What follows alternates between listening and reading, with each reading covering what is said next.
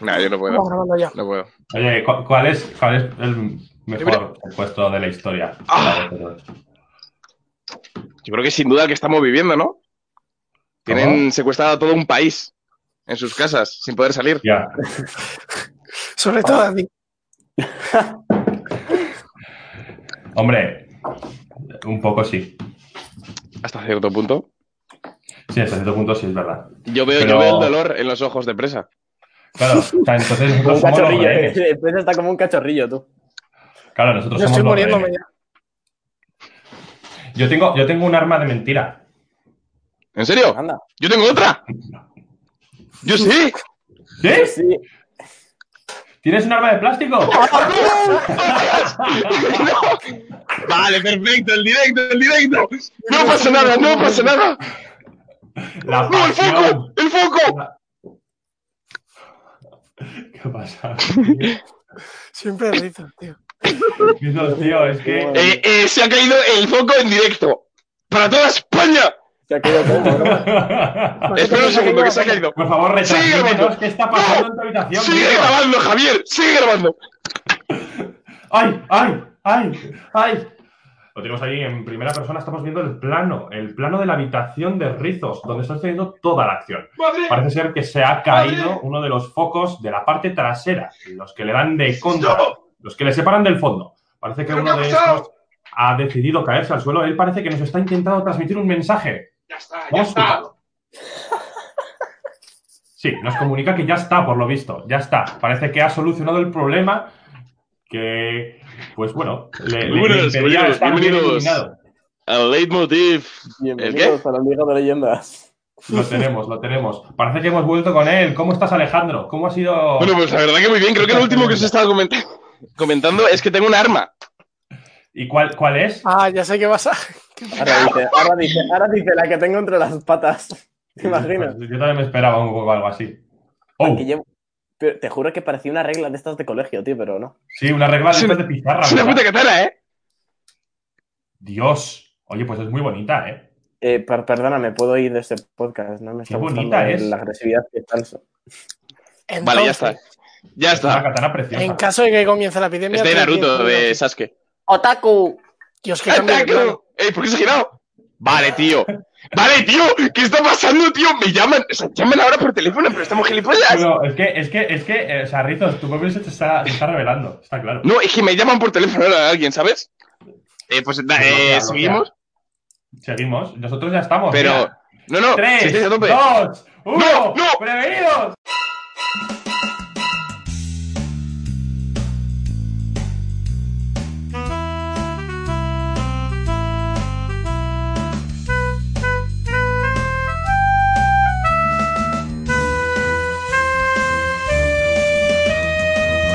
Buenas, bienvenidos. Y es que estamos hoy aquí celebrando el estreno de la cuarta parte de La Casa de Papel, que fue el pasado viernes. Y venimos rápidos, veloces. Nos acabamos de, de- de- de digerir la serie, la, la serie completa. En mi caso, yo me la he comido entera, desde la primera parte hasta la cuarta. Me la he visto entera de nuevo. Porque tenía ganas de refrescar esos personajes. Porque al final, la primera parte ya se remonta casi al, al, al 2010. 2017. Vamos, un poco por, refre- por refrescar todo eso, ¿no?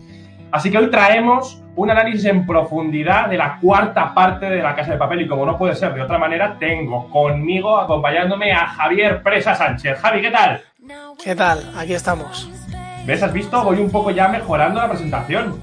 Sí, sí, se nota que ya es la segunda vez, ¿eh? Poco a poco. Hombre, hombre, hombre. Bueno, Alejandro Rodríguez, ¿dónde estás? Hola. Hola. Muy buenas, muy buenas, muy buenas. Aquí estoy. Venimos, venimos todos del mismo color corporativo, ¿no, Rubén? Qué gilipollas. Estamos listos, estamos, estamos listos para destripar y desgranar toda la serie al completo y concretamente esta cuarta temporada. Traemos información valiosísima. Cosas técnicas que igual son complicadas de encontrar por internet, pero que nosotros tenemos en exclusiva. Vamos a decirla aquí, pero es que no os podéis olvidar de que si queréis seguir escuchando estos podcasts, podéis hacerlo en Instagram, si- eh, siguiéndonos en nuestras redes sociales o en Spotify. Así que vamos a empezar, chicos. Eh, ¿Qué os parece si empezamos con esas primeras impresiones que nos ha dado la serie.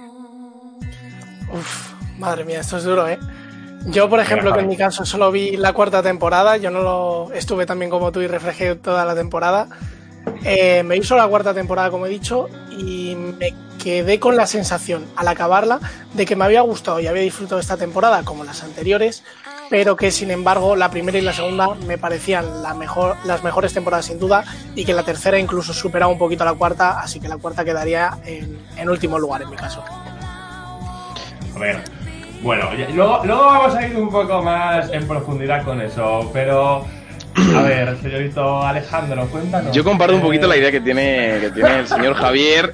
Y es que es verdad, o sea, me parece que sigue manteniendo hasta cierto punto la esencia. eh, Esta cuarta temporada sigue manteniendo ese ritmo que le caracterizaba en la primera, la segunda y la tercera. Pero me parece que respecto a las anteriores, sobre todo respecto a la primera y la segunda, eh, el bajón es bastante fuerte y que eh, me ha parecido floja. Me sigue gustando y me sigue pareciendo muy buena serie. Bueno, Pero respecto a la primera y a la segunda temporada, me parece que eh, sin duda es la más floja. Y bueno, más adelante daré mis motivos. Pero yo considero que, Le que parece tiene floja. la más floja de las cuatro, me parece. Dejémosla ahí. Le parece floja, Rubén, le parece floja. Bueno, pues yo discrepo totalmente frente a todos. A mí me parece que la 4 es, bueno, a mi punto de vista, es bastante mejor que la 3. No que la primera y la segunda, porque son sin duda las mejores, pero mejor que la 3. La he y sobre todo la he disfrutado mucho más. Totalmente, o sea, totalmente. O sea, es que la, esta, esta cuarta parte, o sea, llega a un nivel de epicidad, los personajes explotan en todos los sentidos Total. y pasan cosas como que aparezcan algunos personajes que van a sembrar simplemente el caos. O sea, esta temporada eh, ha ido así. O sea, emocionalmente es una Sí, sí. explosión brutal. Brutal. Totalmente. Así Bueno. que, bueno. No, no, no. Luego, luego vamos a tener tiempo para, para, mm, bueno, debatir un poco todo esto. Pero creo que como bien Rubén está ahí, tiene preparada, ¿no? Una, una máscara de, de- de- de la casa de papel, esa máscara tan, tan famosa de Dalí. Creo que eso es un símbolo, al final se ha convertido en un símbolo. Y como eso, tantas otras cosas en la casa de papel, como los bonos rojos, ¿no? Vamos a desgranar un poco más todo esto y el porqué de la máscara. Vamos a ver un vídeo. Pues recuerdo mucho cómo fue todo el proceso de, creación de la, de la máscara de Dalí, ¿no? Que, que en un principio era una cosa que quedaba en el limbo de muchos departamentos, nadie sabía muy bien cómo hacerlo, cómo diseñarlo, cómo, cómo hacer tantas máscaras, ¿no? Y que fueran originales. En guion estaba marcada que era una careta que representaba o tenía un aire a Dalí. Y, sí que es cierto que tuvimos, estuvimos barajando la posibilidad de que fueran otros personajes, eh, como Pablo Picasso, y hacer una máscara cubista, picasiana, eh, o el Quijote, ¿no? que representaba muchos valores muy españoles ¿no? y representaba muy bien la locura que queríamos que tuvieran nuestros personajes y, y ese empuje ¿no? hacia, hacia lo imposible. Eh, finalmente, eh, sobre un molde de barro fuimos como dándole forma a, a- a lo que queríamos que funcionara como máscara, ¿no? Queríamos los bigotes, pero que no taparan los ojos, pero que mm, se pudiera entender la mirada y la interpretación de los actores, o sea, fuimos subiendo las cejas, bajándolas, dándole forma para que al final eh, encontramos una máscara que no- nos gustó y, y mira por dónde ese- esa máscara se convirtió en una especie de, de símbolo ¿no? Eh, de la serie y, caracteriza también a, nuestra historia. ¿no? La verdad que es muy difícil valorar todo el trabajo que tiene detrás de una máscara que al principio nosotros nos quedamos con el símbolo ¿no? un poco de la cara de Dalí, pero no sabemos realmente todo el trabajo que hay detrás, como es el caso y lo que está diciendo de mover tan solo una ceja para buscar la expresión que querían. Totalmente, totalmente. Además, o sea, ese diseño que han conseguido de, pues un poco, al final Dalí, pues eso es un pintor ya de, pues, del siglo pasado y tal, que ahí, está. O sea, eso, eso que han conseguido, ese- esa personalidad de darle con, con el bigote hacia arriba, hacia los ojos, al final, pues, pues, no sé, o sea, se, se convierte en, en lo que se ha convertido, en, un verdadero símbolo, que es que lo venden en, en todos los bazares de España. Sí, sí, totalmente. Y al final, yo creo que incluso ese bigote le da como hasta cierto punto diabólico que al final lo que están haciendo es. O sea, la gente termina apoyándolo pero, la, pero al final hasta cierto punto es algo malo, es decir, es algo que es un crimen, es un delito. Y ese bigote en esa forma, o sea, le da como un, un cierto tono, pues eso es lo que digo, diabólico. Pero yo a mí también se me plantea la duda de qué podría haber ocurrido si en vez de tener una máscara de Dalí, tuviéramos una máscara de Don Quijote, como dice, por ejemplo, en el vídeo. Es decir, ¿vosotros creíais que habría tenido la misma repercusión a nivel internacional o, creí, o creéis que a lo mejor no habría conseguido llegar a esos, a esos récords que ha conseguido esta marca y esta serie? Yo opino que, el éxito de la serie, además de por toda la trama y demás, que es increíble, sobre todo por el punto de la imagen, y, yo opino que no habría triunfado tanto porque pienso que Dalí lo han escogido eh, sobre todo por la extravagancia del, del, robo, de la personalidad, del... Porque Dalí es un, así un pintor con, con, o sea, muy extravagante, con mucha personalidad. Hecho, mismo que este... sí, sí. Dalí, Dalí, más importante que su obra, eh, o sea, él lo que dejó más que su obra fue sus actos. O sea, yo recuerdo, hay, hay, un episodio que, que en, en, Nueva York le, le, contrataron para montar un escaparate de una tienda y cuando lo tuvo montado, el, el, el jefe que le había contratado para hacerlo, el, jefe de la tienda o lo que sea, le, le dijo que, que le parecía una verdadera mierda. Entonces, Dalí cogió, se cabreó tanto que destrozó todo el escaparate a base de hostias. O sea, empezó a darle de hostias a todo, lo destrozó, cogió y se piró. Y dijo, pues ala, y este era el patrón de comportamiento de este señor. O sea, que, han escogido bien. O sea, ese, ese, punto visceral que tenía Dalí eh, se retrata perfectamente en la serie. O sea, de alguna manera está bien hiladito. A mí me ha parecido que escogen muy bien y que de hecho que se tome como referencia el rojo, el Belachao, Dalí, que es algo de lo que tri hace triunfar la serie de alguna manera, pero me gustaría haber visto la máscara de, de Don Quijote o de, de Picasso sobre todo, me llamaría la atención haber visto alguna prueba al menos.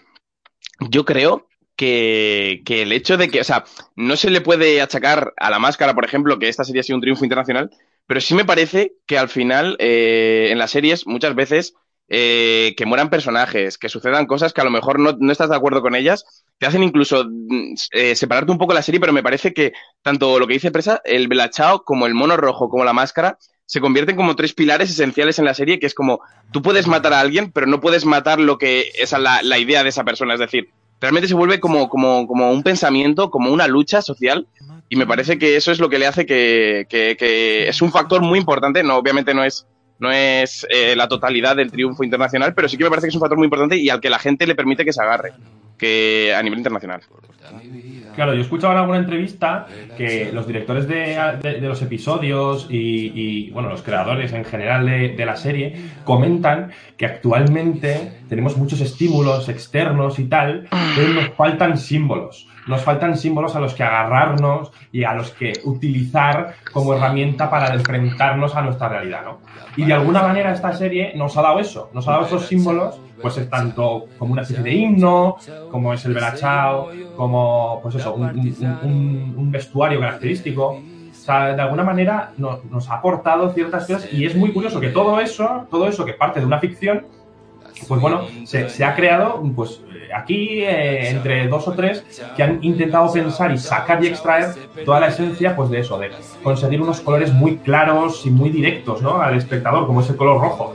Al final, de alguna manera, lo que hacen, pues eso, es centrar la atención en esos puntos de color rojo. Y, y además comentan en alguna, en alguna charla que, que, que ha dado el, el, el director de foto, que Miguel Olmedo comentaba que, que, eso, que de alguna manera todos los decorados, hay un trabajo de coordinación de todos los equipos, ¿no? Todos los decorados, los vestuarios, de, de, de, de los que no son, forman parte de, los rehenes o de los atracadores, eh, se trabajan en colores terciarios que, que, no, que, no, que restan importancia de alguna manera y dejan como único color primario que se puede utilizar el, el color, el color rojo. De hecho, eh, eh, uno de los, eh, Jesús, Jesús Comenán, el, eh, uno de los directores de, de, la, de, las, de los capítulos, en, en, la secuencia que graban en Callao, comenta que hay, un, hay un ve en plano a, a, un extra con un color amarillo y, y le dice a su ayudante que, no, que el amarillo está prohibido.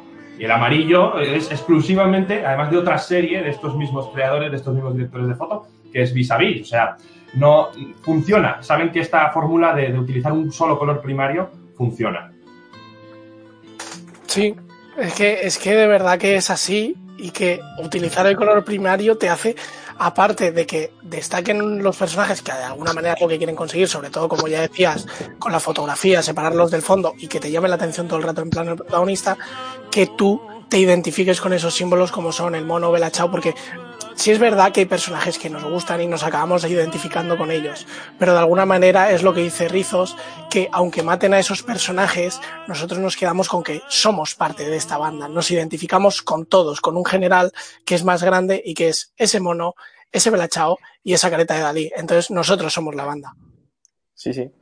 Además, eh, lo que decía Rodrigo y Alejandro, que, esto sí, o sea, o sea, me encanta porque toda la, toda la estética se basa en simbolismos. En todo, todo, el, todos los estudios del el color rojo es, es, no es, o sea, no está hecho, adrede, o sea, está hecho por todo lo que simboliza el rojo. Eh, la máscara de Dalí es por, por todo lo que simboliza Dalí y eh, el Belachao es por todo lo que es Belachao. O sea, no, es que me encanta que no esté nada hecho a, al azar o, o, que haya sido una mera coincidencia. No, no, ha sido todo súper preparado para que crear una, una, simbología alrededor de toda la serie. Claro, totalmente, sí, sí, sí. totalmente. Y además, como, que... como, comentábamos, que al final Dalí, pues eso, era un tío muy, muy, muy pasional, ¿no? Y, y, el color rojo, pues, ¿qué evoca? O sea, en la psicología del color, al final el color rojo evoca eso, pasión, el amor, tal. O sea, en realidad, pues lo que tú dices, o sea, todo funciona de una manera como súper sincronizada y perfecta. Y aparte, pues eso, justifican el Belachao con, con, esa, con, con, esa conversación que tienen el profesor y Berlín, ¿no? Con, hablando de su padre y tal. Y, bueno, o sea, también funciona muy bien en esto, porque de alguna manera eh, ese mismo himno pues se está eh, como resignificando en esta serie. Sí, sí, y yo, aparte de esto, eh, está claro que son tres elementos fundamentales y que son tres pilares en la serie a los cuales nos aferramos y seguimos enganchados a la misma, pero yo creo que uno de los factores, por ejemplo, luego esto más adelante lo hablaremos, pero uno de los factores por los que mmm, no me fastidia ni me duele, pero sí que se me hace raro la ausencia del Belachao en esta cuarta temporada, porque creo que solo, o sea, a lo largo de, de los ocho capítulos, eh, creo que solo lo vimos una vez, si no recuerdo mal, y encima es como una versión del Belachao, no es el Belachao original. Y me parece, me parece curioso esa ausencia, porque en esta segunda, o sea, en esta cuarta temporada, sí que me falta, eh, porque eh, o sea, en la primera y en la segunda está claro que, que al nivel musical destacan el Life Go Goes On y el Belachao. Y en esta cuarta temporada me parece que la banda sonora está muy bien conseguida y están todos los momentos muy bien llevados con lo que se utiliza, pero me falta ese carisma que se tiene en la primera y la segunda temporada. Me falta esas. Es, o sea, sí que por una parte se le puede achacar como una falta, ¿eh? es decir, como, como que no, no, o sea, se queda corto el usar siempre los dos mismos temas, pero también me parece que, que, que vemos muy poco ese Belachao y me parece que el perder esos pilares poco a poco a lo largo de las temporadas puede, puede conllevar problemas. Me parece que puede hacer que, que haya ser, conflictos emocionales ser. siempre en la gente. Mira, puede ser. Decir? Habla, habla, sí, Rubén. Mira, eh, tienes razón que es verdad que se pierde mucho el Belachao, pero también porque pienso que no lo quieren desgastar, pero el Belachao suena en uno de los momentos más importantes de la sí. serie, que es cuando muere Nairobi. Luego hablemos de la muerte de Nairobi, pero cuando muere Nairobi, Spoiler. la sacan y, y, y Helsinki si Helsinki toca el primer fragmento de la Chao, es un momento que dice sí. que te quedas. Además, que lo toque con una armónica. Ese sí, momento. eso es muy. Y el plano que hay, ese traveling como y se acerca, es brutal. O sea, yo solo con ese momento tenía ver la Chao, la verdad, la temporada y la banda sonora que hay me parece brutal. Sí, eso sí es verdad. O sea, si, la si, si algo me parece que ha mejorado por decirlo de alguna manera, aunque ya estaba bien en la primera y segunda, me parece que han dado un salto en la tercera y cuarta con la música utilizada en cada capítulo. El, en la tercera, aunque hoy estamos hablando de la cuarta, pero en la tercera ese Guantanamera, en, en esa escena que, que, es increíble, la escena de Palermo y el profesor en la que es una Hukanik Binao, eh, y en la cuarta temporada que, que entran con la de no sé cómo se llama esta canción, cuando salen con las paellas, en Sueños de España o algo así puede ser. Eh, suena también eh, la canción de Te Amo en la escena de la boda, que es brutal, es mi escena favorita. O sea, hay cada banda sonora en cada momento que te hace que la escena se levanta. A lo mejor es una escena que no tiene tanta importancia, pero con el uso de la música consiguen mejorarlo un montón. Sí, sí, sí, eso sin duda. Eso yo creo que sí que es verdad que, que la banda sonora ha sido una mejoría, pero es eso, simplemente que me parece que personalmente, aunque sí que tenemos el Blacha en un momento como ese, me parece que me falta ese, ese carisma, esa, esa, ese tema que yo creo que a todos nos ha unido y nos ha, nos ha hecho ser tan fan de esta serie. Pero sí, sin duda la banda sonora de esta temporada ha mejorado un montón y yo creo que, que es uno de, los, uno de los elementos más fuertes que tienen esta tercera y cuarta temporada, porque luego veremos que en otras cosas a lo mejor respecto a la primera y la segunda sí que flojean un poco. Bueno, si os parece, vamos a ver un vídeo que tenemos hablando justo de lo que estamos hablando ahora, de la estética de la serie. Bueno, vamos a darle paso y a ver qué os parece. Hola, quería mostraros un documento que creo que ahora tiene muchísimo valor. Es el Look and Feel de la Casa de Papel, es decir, el primer documento que elaboré antes de que existiera nada absolutamente, antes de haber rodado un solo plano. Es un documento que se hace para que todos los jefes de equipo puedan tener una primera sensación de cómo tiene que ser la serie. Como veis, aquí muestro a la banda, a la policía. Se hace con collage de videojuegos, de películas, ¿vale? Para generar una sensación primera y que todos los jefes de equipo puedan entender o empezar a visualizar cómo debería ser la serie. Aquí vemos pues una sensación de la fachada de la fábrica de moneda y timbre. Antes de que estuviese terminada de localizar, aquí vemos el interior de la fábrica de moneda y timbre con las sensaciones lumínicas, la fotografía, las sensaciones de la acción, cómo tendría que ser arquitectónicamente. Aquí vemos el vestíbulo, la sensación también arquitectónica con su cúpula, la entrada. Aquí vemos el museo, como veis, eh, en el que ya vemos los detalles del oro, la sensación de la gran galería con la luz arriba. Esto servía para que todos los jefes de equipo empezaran ya a pensar, ¿veis? Los primeros bocetos sobre cómo elaborar los decorados, por ejemplo, ¿veis? Los despachos, la imprenta de la fábrica de timbre, la cámara corazada, ¿veis? Sensaciones que luego tendríamos que conseguir plasmar en la serie. Mirar el hangar del profesor. ¿Veis cómo ya sentíamos esa sensación del espacio gigante, del coche quemado en medio? ¿Veis todo esto? Es lo primero, ¿verdad? Aquí tenemos la casa de Toledo, la carpa. No solamente cómo serán los espacios, sino qué sensación visual, qué sensación cinematográfica tendríamos en esas escenas y en esos espacios. Todo esto luego se pone en las paredes y todo el mundo trabaja sobre ello. ¿Veis? Aquí tenemos la cafetería, la sensación de esa cafetería donde Raquel y el profesor tenían sus encuentros. Bueno, pues muy curiosos, creo yo, estos, estas imágenes que hemos visto y yo creo que al final eh, sí que es verdad que vemos una relación muy directa entre estas imágenes que hemos visto y lo que veríamos posteriormente en la serie. Yo creo que, siguiendo en esta línea de estética, quiero hablar de una cosa que me parece muy curiosa y que se mantiene desde el principio incluso, se mantiene desde el principio de la primera temporada hasta esta cuarta temporada y es el profesor. El profesor me parece que en todo momento, es decir, excepto en momentos muy tranquilos, muy pausados, muy relajados, en los cuales vemos, pues eso, él va vestido de blanco, transmitiendo paz, una situación muy tranquila, por ejemplo, cuando está en la India, no me acuerdo muy bien dónde está, pero sí que me parece muy curioso cómo desde la primera a la cuarta se comparte que en todos los momentos en los que se está llevando a cabo el plan del atraco o se está llevando el plan de, la, del, de salvar a Lisboa o lo que sea, etcétera, me parece curioso cómo el profesor siempre se encuentra en una, en una iluminación, en un lugar muy contrastado, con unas sombras muy fuertes, en las que nunca llegamos a verle la cara por completo al profesor, ni nunca llegamos a verle por completo a él mismo. Es decir, está siempre como en esa penumbra que realmente es en el espacio en el que él trabaja. Es decir, luego los actores se lo echarán en cara en una escena en la que le dicen, eh, no sé si es tras el disparo tras la muerte de Nairobi, pero se le echa en cara, eh, Tokio le echa en cara al profesor que él no siente y que él está fuera. Pero realmente o sea, vemos como el profesor, es decir, eh, eh, él siempre está en ese punto en el que parece que no siente que no está, pero realmente lo ve todo. Me parece muy bien, o sea, me parece muy curioso cómo se consigue todo eso con ese contraste y ese tipo de iluminación tan oscura que, que vemos siempre en él. Hombre, de alguna manera enfatiza un poco todo lo que es el profesor como personaje, Claro. ¿no? El profesor al final es un personaje que de alguna manera sujeta toda la trama, sujeta todo lo que sucede, porque todo sale de su cabeza. Y si no sale de su cabeza, sale de su improvisación. Y si no, fin, o sea, es un poco el que sujeta todo esto, ¿no? Entonces, claro, eso le, otorga un nivel como de misterio, de inteligencia, de, de control, al fin y al cabo. Entonces, todo eso se enfatiza también un poco con la luz y con, toda la, y con toda la narrativa en general, ya no solo con la luz, sino con toda la manera de contar a cada uno de los personajes, ¿no? Porque al final con, con unos de ellos, pues bueno, utilizan ciertos planos para enfatizar, para engrandecer, para hacerlos más pequeños. Depende del momento ¿eh? de cada uno. Sí, sí, sin duda, sin duda. Yo creo que, yo creo que eso es uno de los elementos principales y me parece que, que lo que hace es engrandecer al personaje del profesor. Es decir, es como estoy en esta, estoy en esta penumbra, parece que soy invisible, pero realmente soy una, soy como un líder, un jefe que está moviendo una marioneta, está moviendo unos hilos para que todo esto funcione.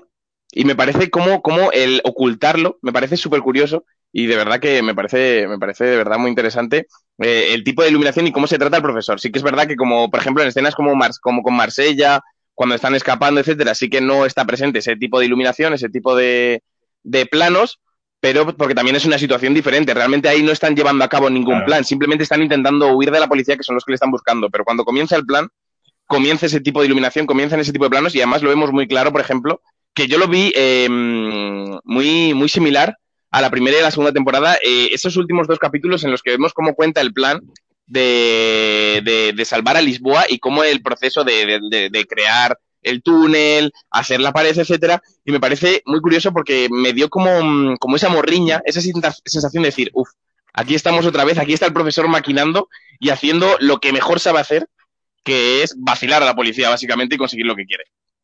Bueno, ahora que os metís a hablar ya, ahora que os metís ya a hablar del profesor, ¿qué os parece si vamos diciendo cuáles son los personajes que más nos han gustado en esta cuarta temporada? Me gusta. Yo lo tengo clarísimo. Venga. ¿Cuál Yo es? es que Venga. no me puedo, no me puedo Dilo, dilo. resistir. o sea, Dilo, dilo. no- claro, es que no me puedo resistir, es que es mi Vale. debilidad. O sea, No vale Berlín, lo siento. Ah, vale, sí, broma, broma. No, sí vale, sí vale Berlín, pero es Berlín. O sea, ya está. O sea, que Pedro Alonso, por favor, que Pedro Alonso. O sea, menos mal, menos mal que no ha desaparecido este personaje de la serie. O sea, porque maravilloso muere, al principio sacrifica porque él está comprometido con su objetivo, él está, es un personaje que realmente, pues eso, quiere salvar a su equipo. Me encanta, me encanta, a mí como, como, como zaragozano, que cuando está ahí, en- al final de la segunda temporada, ¿no? Como aragonés, ahí, pim, pim, pim, hay, hay a, a la tía con la que está ahí, pues, poco coaccionada, bajo sus órdenes, por, por estar ahí defendiendo esa trinchera, hay un momento que dice que a mí es que ese momento me parece piquísimo, empieza a comparar con parejas, ¿no? De, de- de- de la historia, Romeo y Julieta, tal, hay un momento que dice los amantes de Teruel. Y es que ya vi, dije, Dios mío, ese momentazo, digo, ¡buah! Brutal. Pero bueno, eso es de la segunda temporada. Pero en esta temporada, de este personaje, me gustaría destacar ese momento de la boda en el que coge el micrófono y canta ese Ti amo. Vamos a verlo. Ti amo, un solo ti amo, in aria ti amo. Se viene testa vuol dire che basta, lasciamoci ti amo, io sono ti amo, in fondo un uomo che non ha freddo nel cuore nel letto comando io ma tremo avanti al tuo seno amo è una farfalla che muore sbattendo le ali l'amore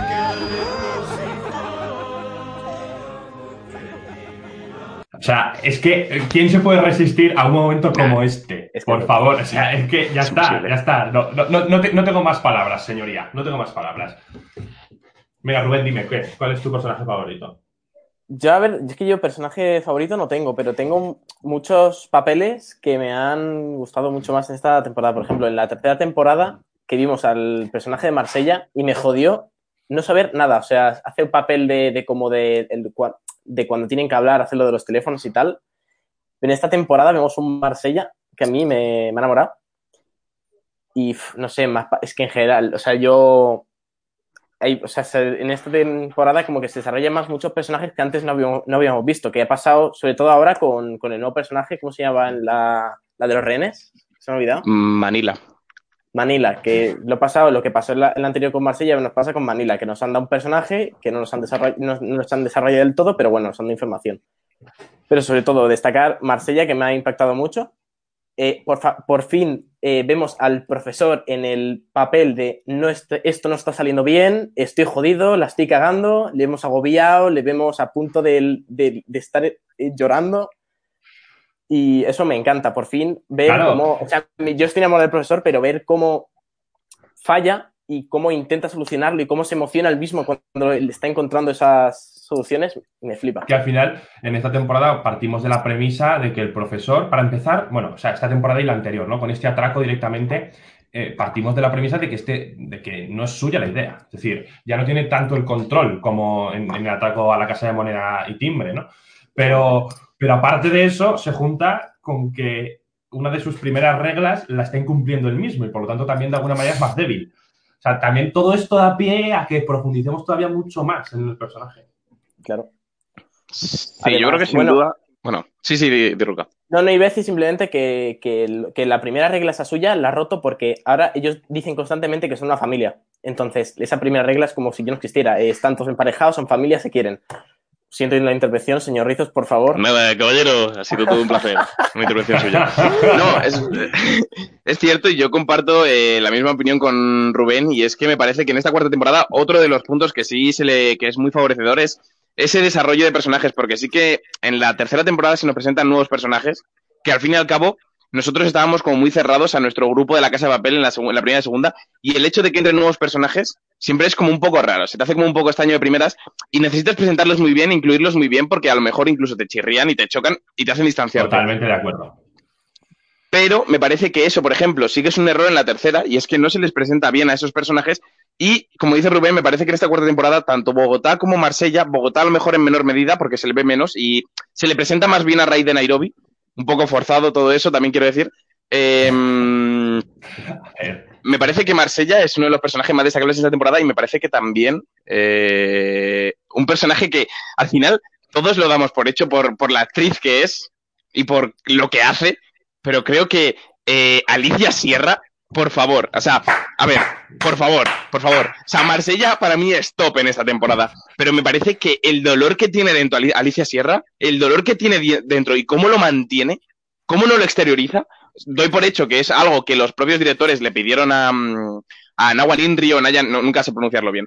Eh, yo creo que es Ah, Namja. Nimri, pero, pero la verdad es que no lo sé. Yo en alguna entrevista Namja Nimri ha dicho ella que era. Es que no, no sé. Voy a decir Nawa Nim, Na- vale, voy a decir Nimri. Blah, Bueno, eso, voy a decir eso. Me-.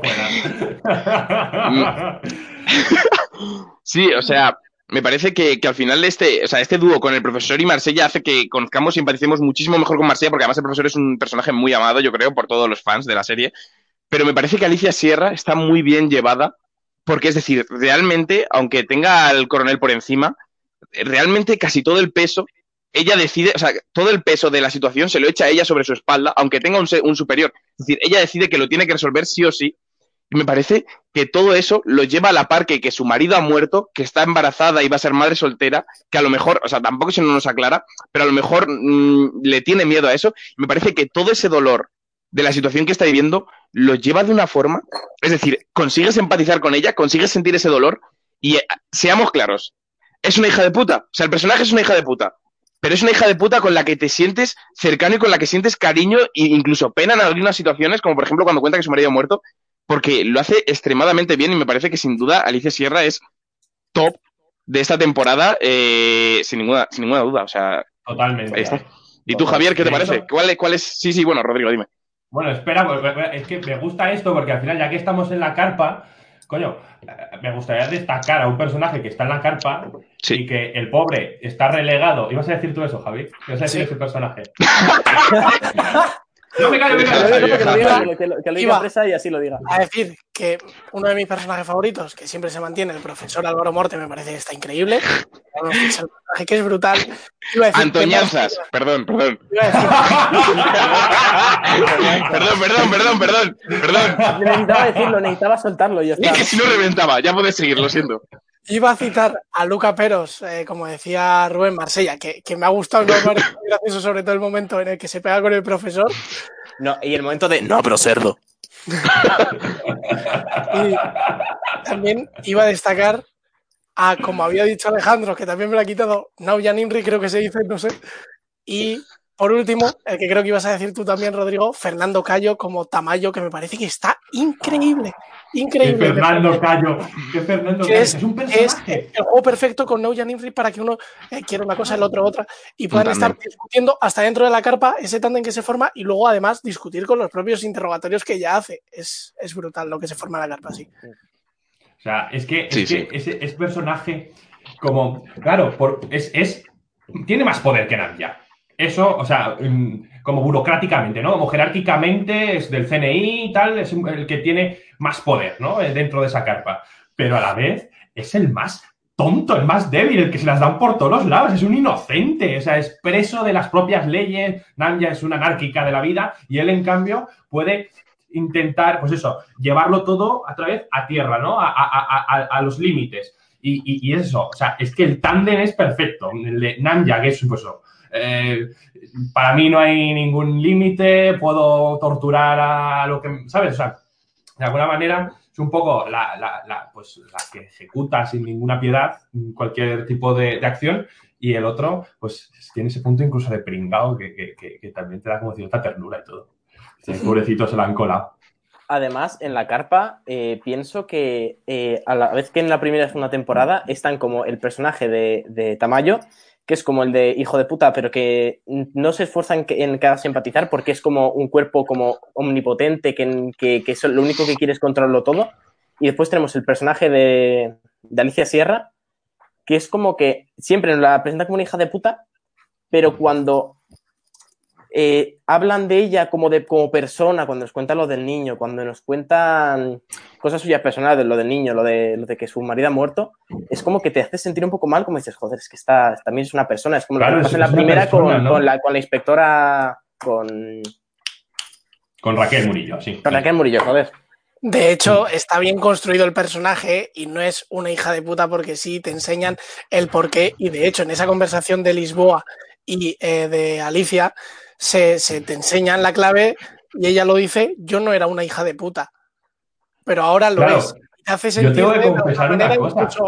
Eh, que empatizas con ella, ¿no? Entonces, por un lado, tienes a la banda que te cae bien y no quieres que les pillen, pero por otro lado dices, bueno, esta señora al fin y al cabo está haciendo su trabajo a su manera, porque Alicia Sierra lo hace a su manera, pero incluso acabas empatizando con ella, como Raquel incluso se quedaba con ella, que la miraba y, y siente incluso pena. Claro, claro, yo tengo que confesar una cosa. En ese momento en el que, mm, pues eso, Alicia Sierra, ¿no? Confiesa en, la carpa, le dice a Raquel cuál es su situación, yo, o sea, te lo juro que no daba crédito a lo que estaba, o sea, eh, a lo que estaba contando, porque de alguna manera surge, pues eso, de una especie de, pues Raquel le hace una pregunta, ¿no? Y, y ella como que responde, porque es una amistad anterior a toda esta situación. Y, claro, yo sinceramente creía que formaba parte de una técnica de, interrogatorio. O sea, sinceramente creía que no iba a ser así, que no le iban a dar toda esa carga a ese personaje y que no iba a ser posible, no iba a ser compatible con el personaje que habíamos visto en la tercera parte, que supiéramos todo esto. Yo, yo creía que era una, o sea, de verdad, que era una, parte de una técnica de, un, pues de un interrogatorio. No sé. ¿Qué opináis vosotros? ¿Vosotros no os lo comisteis así con patatas desde el principio o, tuvisteis dudas? Yo desde el principio sí que, que, me lo comí con patatas, pero, pero porque me parece que lo que digo, me parece que la interpretación de Namja es, está súper medida al milímetro y me parece que desde el minuto uno me lo creí y por eso me parece que, es un personaje top en esta temporada, porque es capaz de hacerte una situación así en la que literalmente mm, a, nivel de gestos faciales está haciendo movimientos mínimos, o sea, gestos mínimos, y tú ya estás empatizando y creyéndote lo que te está contando, y estás empatizando con una persona que está eh, destrozada por dentro y, te estás sintiendo mal contigo mismo porque incluso es como que necesitas ayudarla, necesitas, no sé, hacer algo, ¿sabes? Por ella. Me parece como ese contraste que dentro, hablando de tándem, dentro de ella misma tiene ese tándem entre el dolor absoluto y, la pura ira. Es decir, justo instantes después de que, mm, de que vemos cómo ella está, ella te cuenta ese, ese, dolor que tiene dentro. Eh, no sé si es un par de capítulos después, vemos a ella misma eh, vendiendo absolutamente a todo el equipo de policía, a todo el equipo de la Guardia Civil, a todo, en plan, además sin ningún pudor, es decir, ella sube y dice, mira, este ha hecho esto, este ha hecho esto, este ha hecho esto, este ha hecho esto, y yo he hecho esto, y me la suda todo. Me parece que, que es que, no sé, o sea, lo lleva tan bien lo tiene tan controlado el papel, o sea, es tan Namja ese, para, ese papel, Que sí, que sí, o sea, que, no, es que no se me viene otra persona a la mente que ella, es decir, me parece que, que es una elección perfecta. Pero claro, o sea, es que con, con todo eso, por eso yo, yo como es, eh, como tiene tantos matices, ya no como, ya no como perso- o sea, ya no como actriz, sino como Sí. personaje, tiene tantos matices, yo creía que ella, como personaje, como Alicia Sierra, era capaz de llegar a ese punto de manipulación, incluso hasta inventarse que su marido había fallecido, o sea, que era capaz de todo, ¿sabes? Pero claro, esto también, creer esto, que, que os comento que creí, también me hace ver lo contrario, que es una persona que realmente tiene unos límites y que esos límites ya forman parte de su familia, de- del entorno más cercano. Y entonces, claro, obviamente pues todo eso le hace tener una profundidad mucho más grande, incluso arriesgarse a hacer lo que hace, sin titubear. Se pone delante de un micro y le da igual a quien se lleve por delante si es el CNI como si es el gobierno de España. De hecho, ahora que estáis hablando de la conversación entre Alicia y Lisboa, me gustaría hablar de un aspecto más técnico, que en esa conversación, cómo está rodado, porque si os fijáis, cuando la está convenciendo y le da, ella le va, le va dejando pistas de cómo conectar entre las dos, de alguna manera la quiere convencer, tú no vas a ir a la cárcel, te voy a conseguir que no estés ni siquiera ni un día, en algún momento creo que le llega a decir.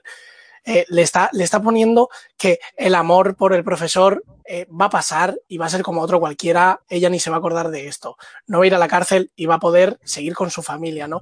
Y en ese momento en el que consiguen conectar está rodado de tal manera que con un traveling se va hacia atrás la cámara y hace que veas en un escorzo a las dos en el mismo plano, viendo que esa conexión se está haciendo realidad, tanto de un lado como de otro. En cambio, cuando llega Antoñanzas, creo que es con el reloj, justo en el último momento con ese reloj, y ella se da cuenta de que el profesor la va a salvar, ella se da cuenta de que no puede tomar la decisión de rendirse y de nuevo ese traveling se vuelve un traveling in para que se vayan cada uno a su propio plano, se genera otra vez de nuevo un espacio que tienen que respetarse y la conexión se deshace. Total. Y esto es Sí, un, sí. poco, un poco relacionado también con lo que decía Rizos al principio. Y es que la narrativa apoya de una manera brutal a todo lo que está pasando en acción, ¿no? La narrativa audiovisual, los movimientos de cámara, el, pues, las posiciones de, de- de la angulación de la cámara, todo esto como que enfatiza todavía más y creo, bajo mi humilde punto de vista, que la serie, tanto en guion como en, en- en narración, eh, es un poco incisiva, es como un poco repetitiva en algunas cosas, como que de verdad quiere que quede muy claro ciertas cosas en el espectador, ¿no? Y como que de alguna manera se repite un poco en, en diferentes escalas, ¿no? Pues eh, en el flashback te lo cuentan, te lo cuentan en la realidad, te lo cuentan con imagen, te lo cuentan tal. Entonces, en ese sentido es verdad que para mi punto de vista como espectador, siento que me tratan, pues eso, que quiero, quieren que me entere muy bien de todo, ¿no? Y eso no, no, no, no es algo que me guste a mí personalmente. Pero bueno, que pese a eso es cierto que, que todo este lenguaje cinematográfico de pues, los planos contrapicados en el momento en el que, por ejemplo, Rodrigo de la Serna, ¿no? El, pues, eh, yo qué sé, se quiere, es, mm, pierde el poder, pierde el control de- de- del atraco. Los planos para él son súper contrapicados, lo hacen súper pequeño y, y- y eso también, pues eso, enfatiza todavía más. Eso, picados, eso es. Enfatiza, perdón. Enfatiza todavía más, pues eso, ese, ese sentimiento de, de- de- de- de que se está infravalorando a sí mismo, ¿no? De que para él ha perdido todo, ¿no? Ya.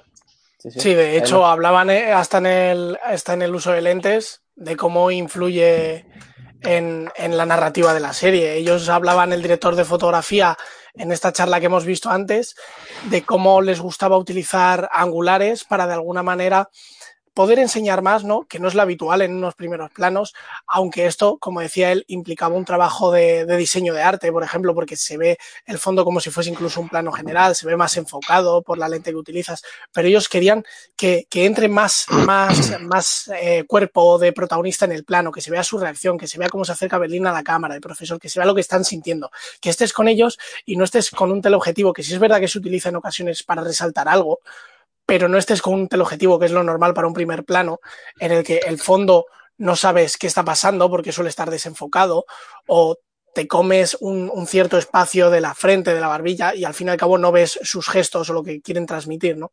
yo creo que eh, siguiendo un poco la línea de lo que estaba diciendo Javi de este vídeo que hemos visto, que fue como un, un discurso, una clase, una masterclass que dio el director de fotografía Miguel en la ECAM, eh, yo creo siguiendo un poco esa línea, eh, me parece muy curioso una de las cosas que utilizan y que es verdad que luego viéndolo, revisionándolo, eh, lo comprobé y es cierto, y es que eh, apostaron por alejarse un poco del estilo hollywoodiense estadounidense intentaron irse un poco, eh, basarse un poco más en el cine europeo, en el cine soviético, en el cine en expresionista alemán, y eso lo vemos sobre todo en la ubicación de la cámara, ya no tanto en la iluminación, porque la iluminación, a ver, está, está, está muy bien hecha, está muy bien medida, pero tampoco es nada súper destacable, simplemente es sobre todo centrarnos tanto en, esa, en la ubicación de la cámara, es decir, dónde está puesta frente a los actores, sobre todo los protagonistas, es decir, porque sí que es cierto que en el...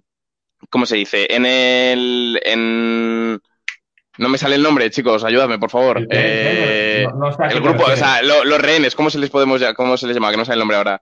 Reles.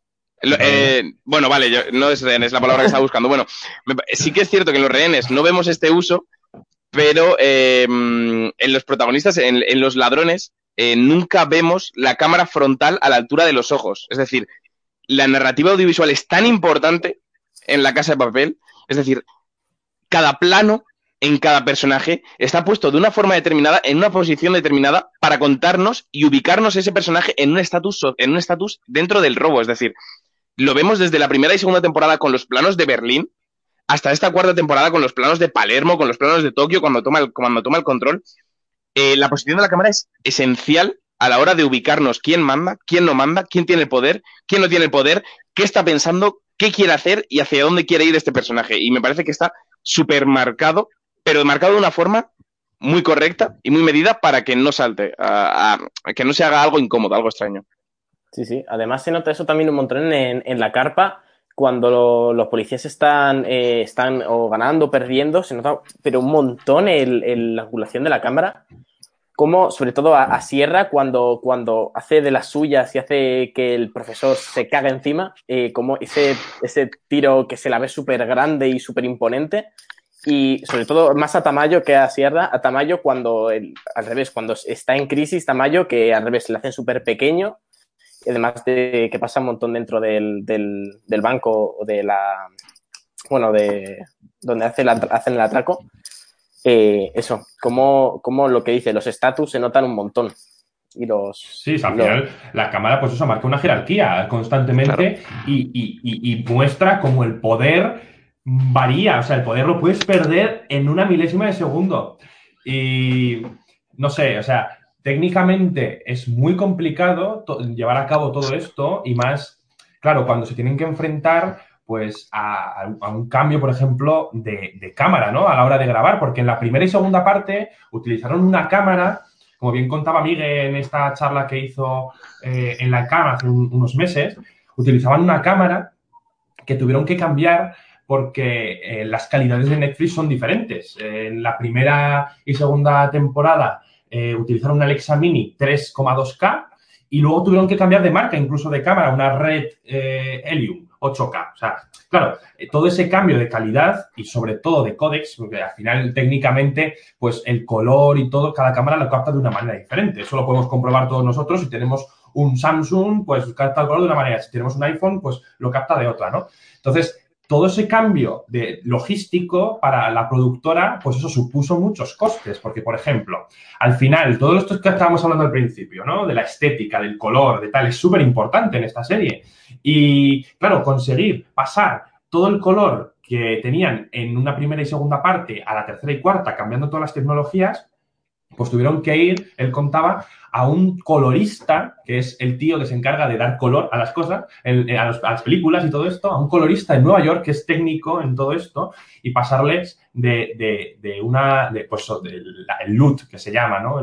Como la base de color de, la primera y segunda parte, pasársela a, a los de la tercera y cuarta, ¿no?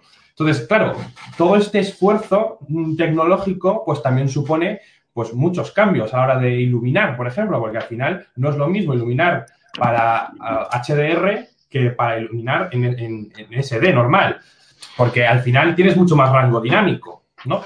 Rizos, tú eres más Claro, y además, sí, bueno, además, eh, has dicho que es eh, la primera y la segunda temporada, como ya sabemos, la produjeron, la produjo Antena 3, entre otros muchos, y como tú has dicho, fue una Alexa Mini.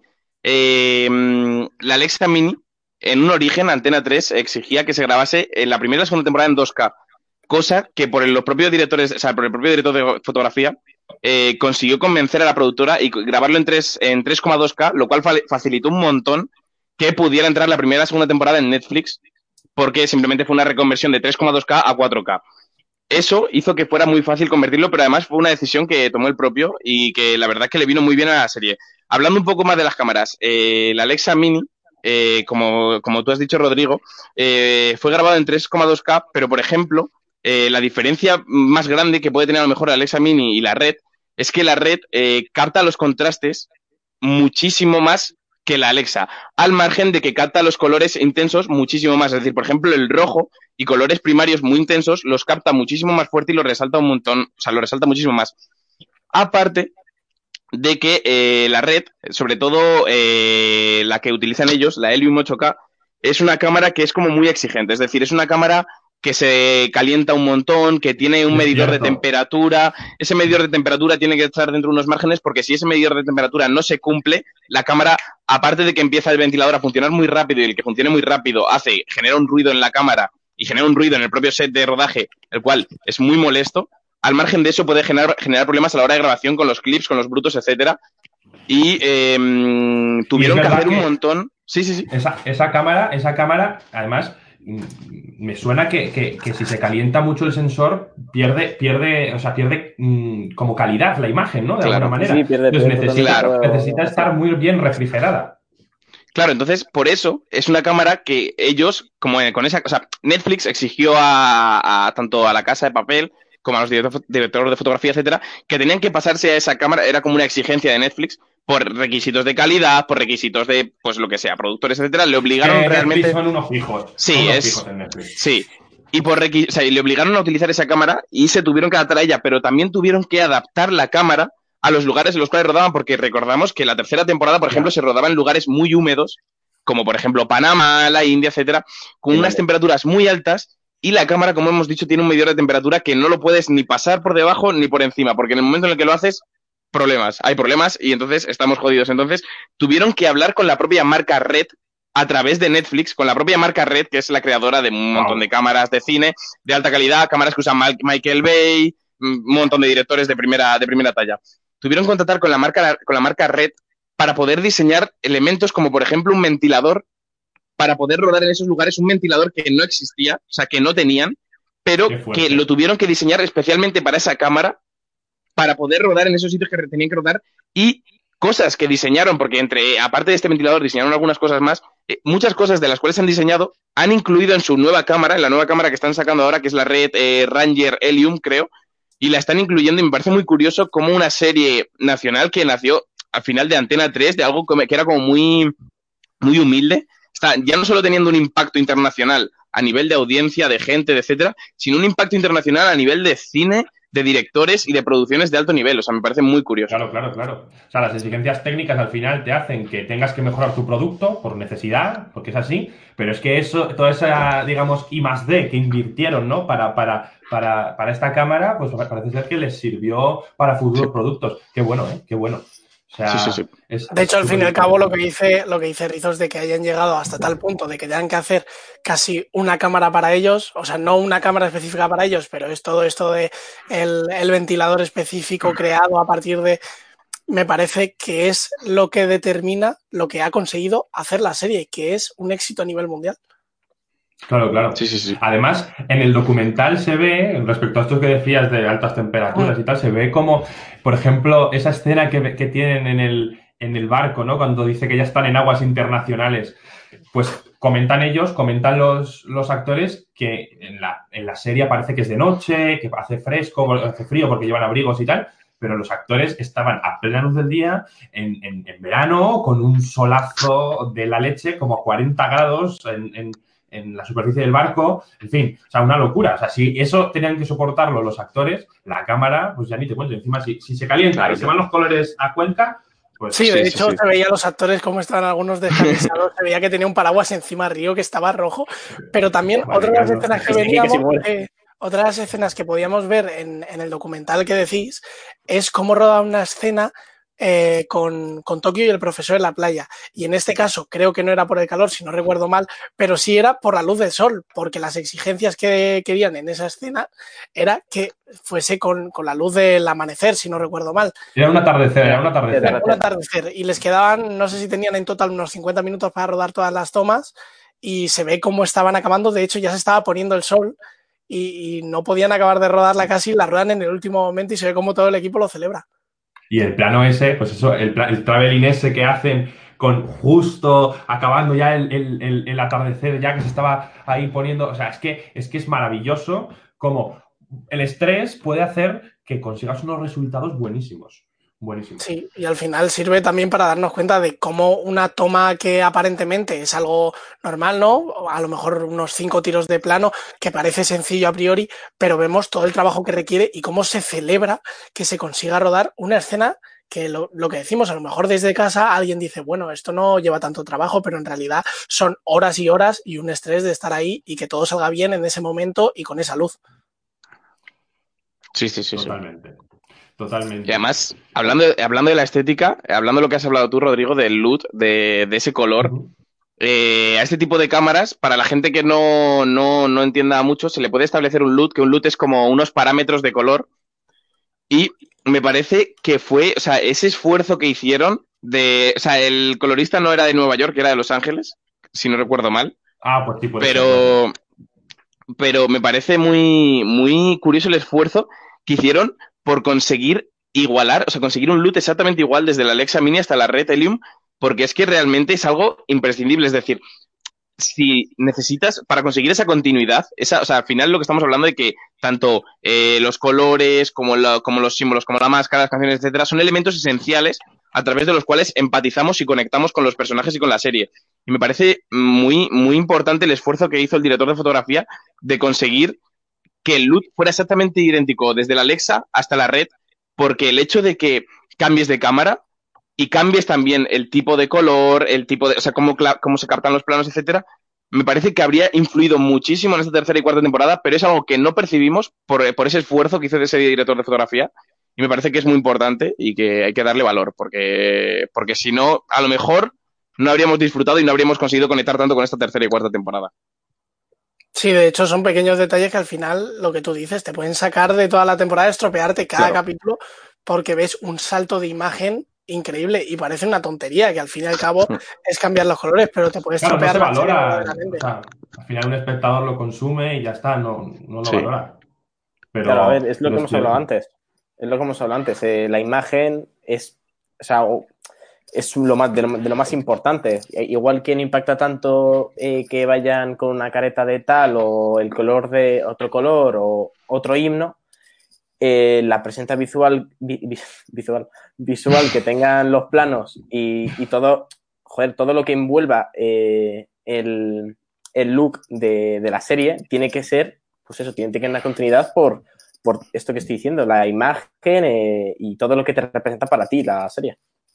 Bueno, de alguna manera se, lo pueden pormi- se lo pueden permitir por, por el presupuesto que tienen ahora, ¿no? El irse a Los Ángeles a coger a una persona que es especialista, seguramente sea incluso uno de los mejores en ese trabajo, se lo pueden permitir porque ahora están con Netflix y el presupuesto es... No hay comparación. Presupuesto, presu- presupuesto que también conlleva unas consecuencias. y yo creo que hay que hablar de esas Total. consecuencias que conlleva un, presu- Bueno. un presupuesto tan elevado como el que te puede dar Netflix en una producción tan internacional. Venga, Pero- vamos a hacer una cosa, vamos a hacer una cosa no. para ser justos y vamos a decir las cosas buenas y las cosas malas. Hay que ser justos. Vale, venga.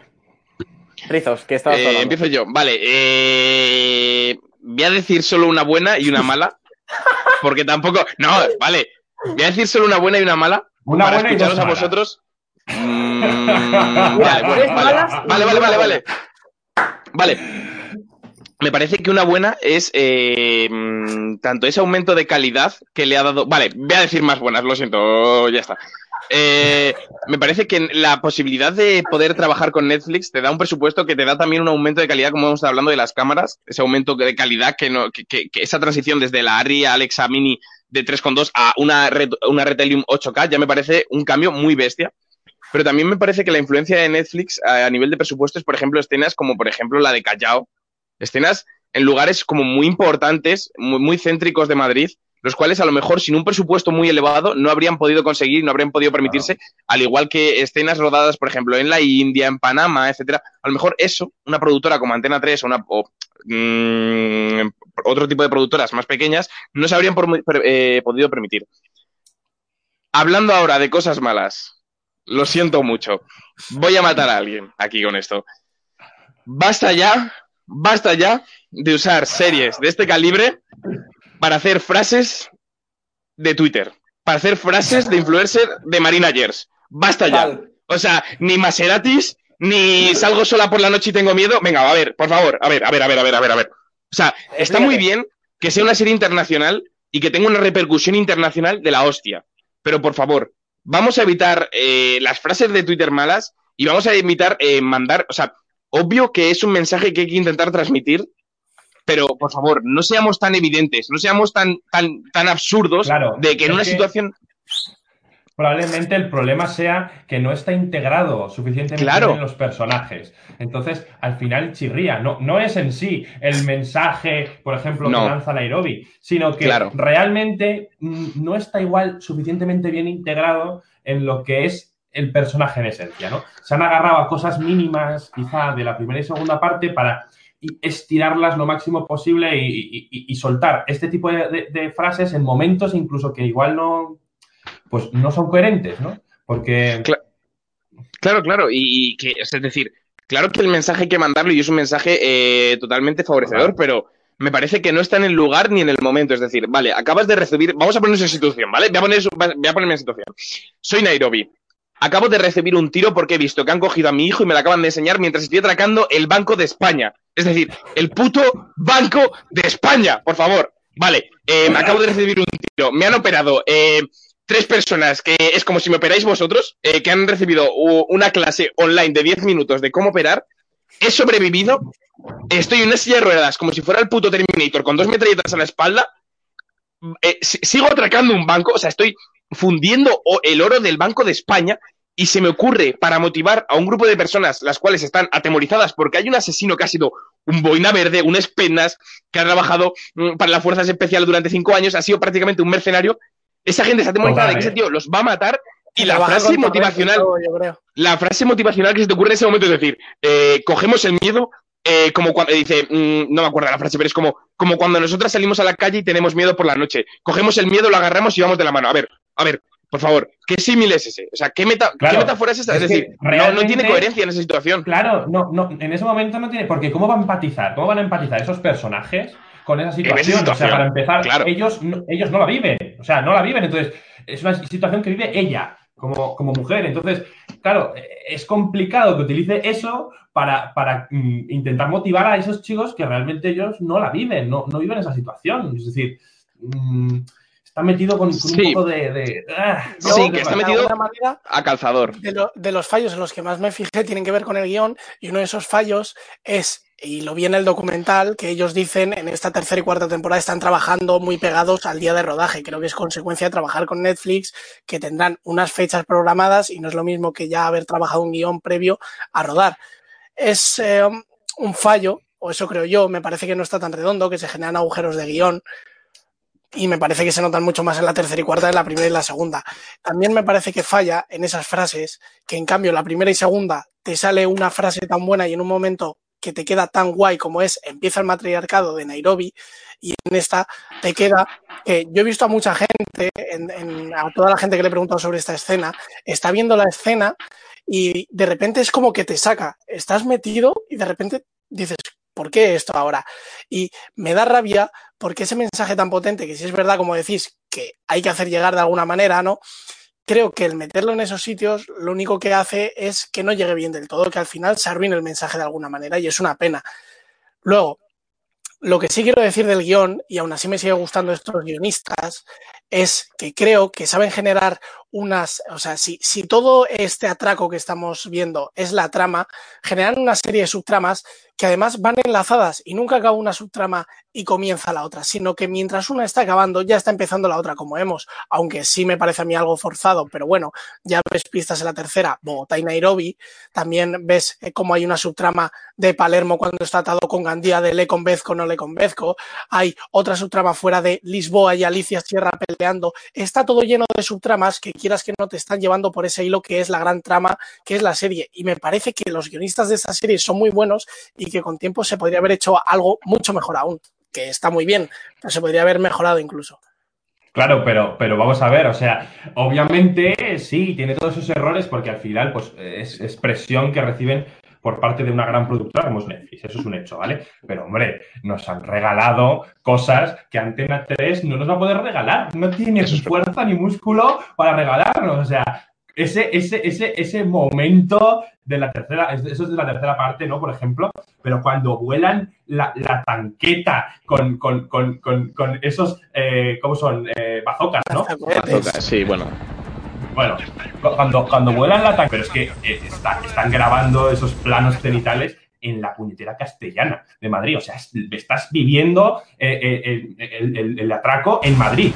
Yo creo que, que, además eso es un punto a favor. Es decir, por ejemplo, sobre todo para la gente de aquí, es un punto a favor el ver como en un sitio tan cercano por el que hemos pasado mil veces por delante de él, eh, verlo, verlo en Yo creo que siguiendo un poco la línea de, de Javi, del guion, me parece que, que como él dice, eh, saben llevar muy bien el guion y saben llevar muy bien eh, la narrativa hasta el punto de que sientes que estás constantemente como culminando, es decir, nunca lo, lo, que te hace esta serie, verte la del tirón, es que en ningún momento hay ninguna bajada, sino que es una constante subida en la que ves como un tercer acto constante en plan pum, pum, pum, pum, y nunca puedes parar de verlo.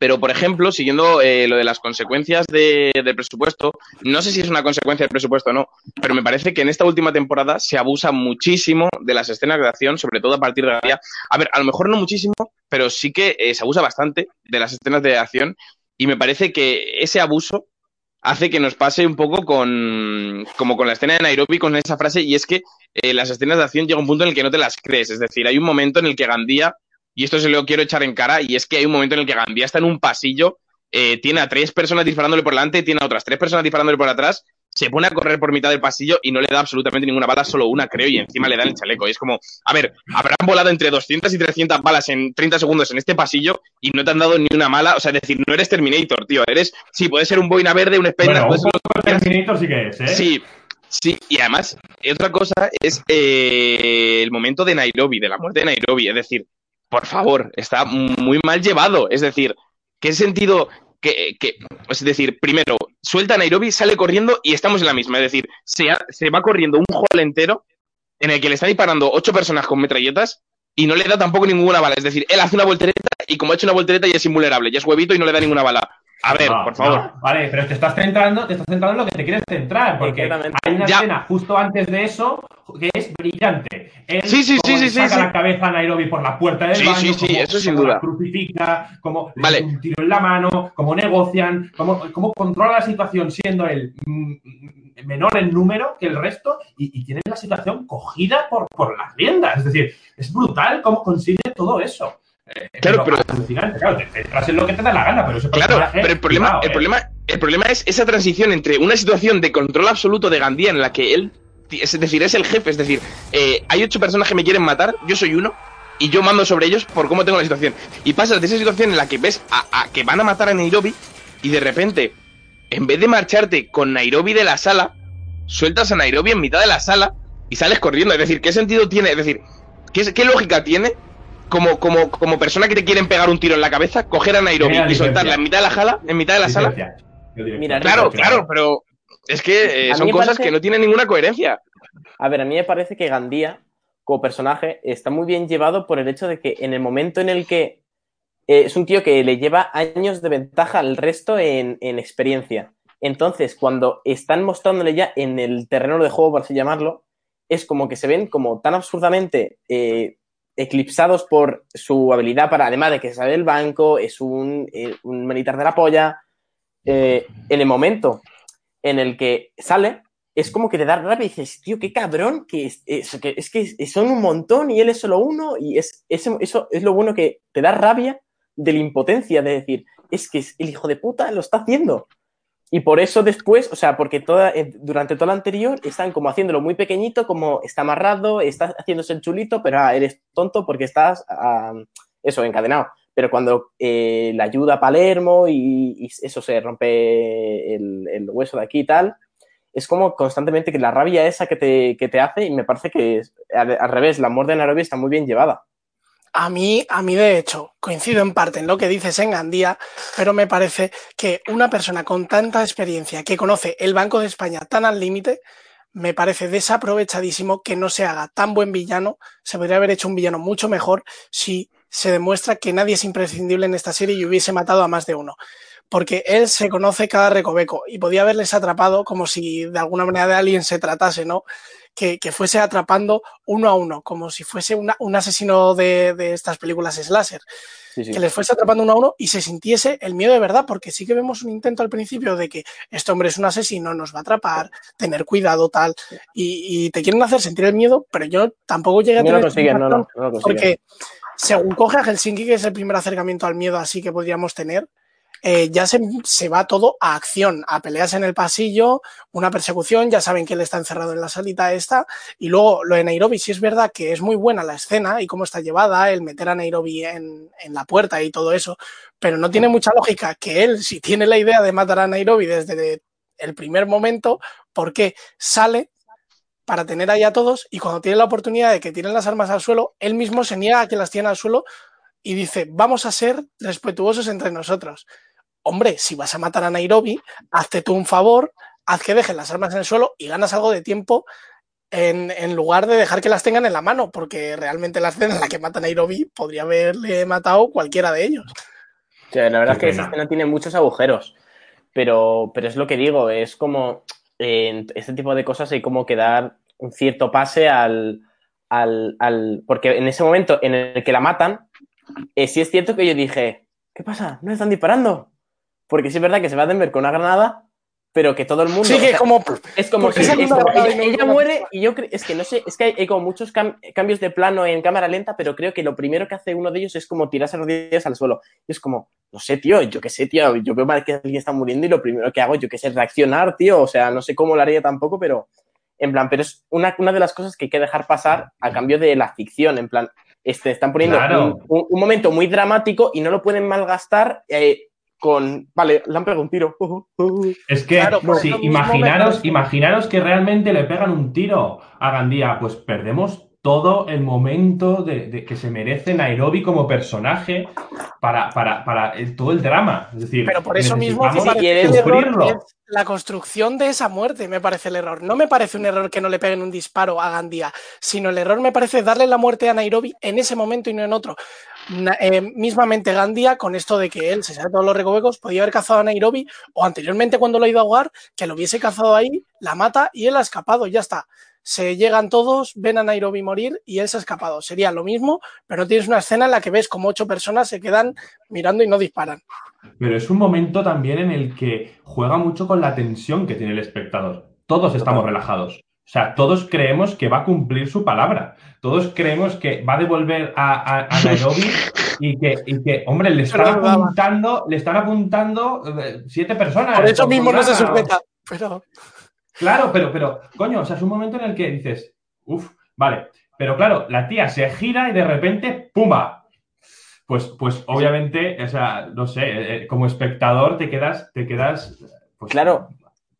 Te quedas como lo que te están enseñando, es como que todo pasa a cámara lenta, muy dramático, y realmente cuando todo el momento de la muerte de Nairobi ya ha pasado, es cuando se ve a Denver corriendo detrás de, de Gandía, tirando en la granada, y le afecta de la manera que le afectó, y que después esto ha causado que Tokio pueda dejarle inconsciente, que puedan entrar y demás. O sea, Bueno, realmente a todo eso, muerte- todo lo que pasa de la muerte de Nairobi es para darle importancia, la importancia que se merece al personaje. Bueno, yo ahí no estoy muy de acuerdo porque me parece que podrían haber construido otra situación, pero sí entiendo que si no le disparan, obviamente es por eso. Pero bueno, a mí la muerte no me, no me convenció pero sí me convence el funeral. El funeral me pareció increíble. La idea de que, Brutal. de que salgan Brutal. todos con la música, encima empieza a sonar Amaral. es un momento. Sí, sí, sí. Yo, sí. yo, o sea, yo, Es lo yo que he ya, dicho yo- yo antes. ya no podía más. O sea, yo, yo estaba Yo- explotando por, to- por todos mis poros, estaba teniendo microexplosiones Es que- de emoción, porque, Dios mío, de mi vida, o sea, que suene Amaral, que, que saquen a Nairobi los, los guardaespaldas del gobernador eh, con, con ese ataúd improvisado, tal, o sea, mm, yo, de verdad, yo ya no podía. Yo, yo, yo estaba viéndolo y estaba llorando de la emoción, es decir, o sea, ya está, o sea, no podía haber sido mejor ese momento. Sí, sí, total. O sea, yo me acuerdo cuando, de hecho, está cargando la policía, ¿no? De de. Eh, Sí, en ese, estaba en- preparada en para ese entrar. momento creo Sí, que estaba cargando la policía. Se abren las puertas y digo, dos misilacos van a llegar. Y no, no, no, no ha llegado un misil, ha llegado un, un cañón termonuclear. O sea, Dios, ¿qué? tal cual, De ¿eh? hecho, De hecho, suena lo dice silencio, suena la mela- lo que he dicho antes, la melodía de Bella Chao. Y es con ese momento estás como mirando la pantalla diciendo, es que es cómo está llevando esta escena. Sí, la verdad que es una bomba. Yo eh, soy consciente de que podríamos estar hablando 48 siglos de, de la serie, de la temporada, por cómo somos, pero quiero abrir dos cosas antes de que empecemos a acabar. Y es una de ellas, Tokio. Tokio en esta temporada.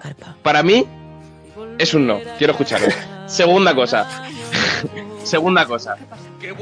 Eh, el oso Manila. Es decir, eh, Manila, eh, la chica. ¿Cómo, ¿Cómo se nos presenta en esta cuarta temporada? ¿Qué lógica tiene? ¿Por qué está Moscú? Yo lo que digo Es decir- es... No, no, di, di, perdón.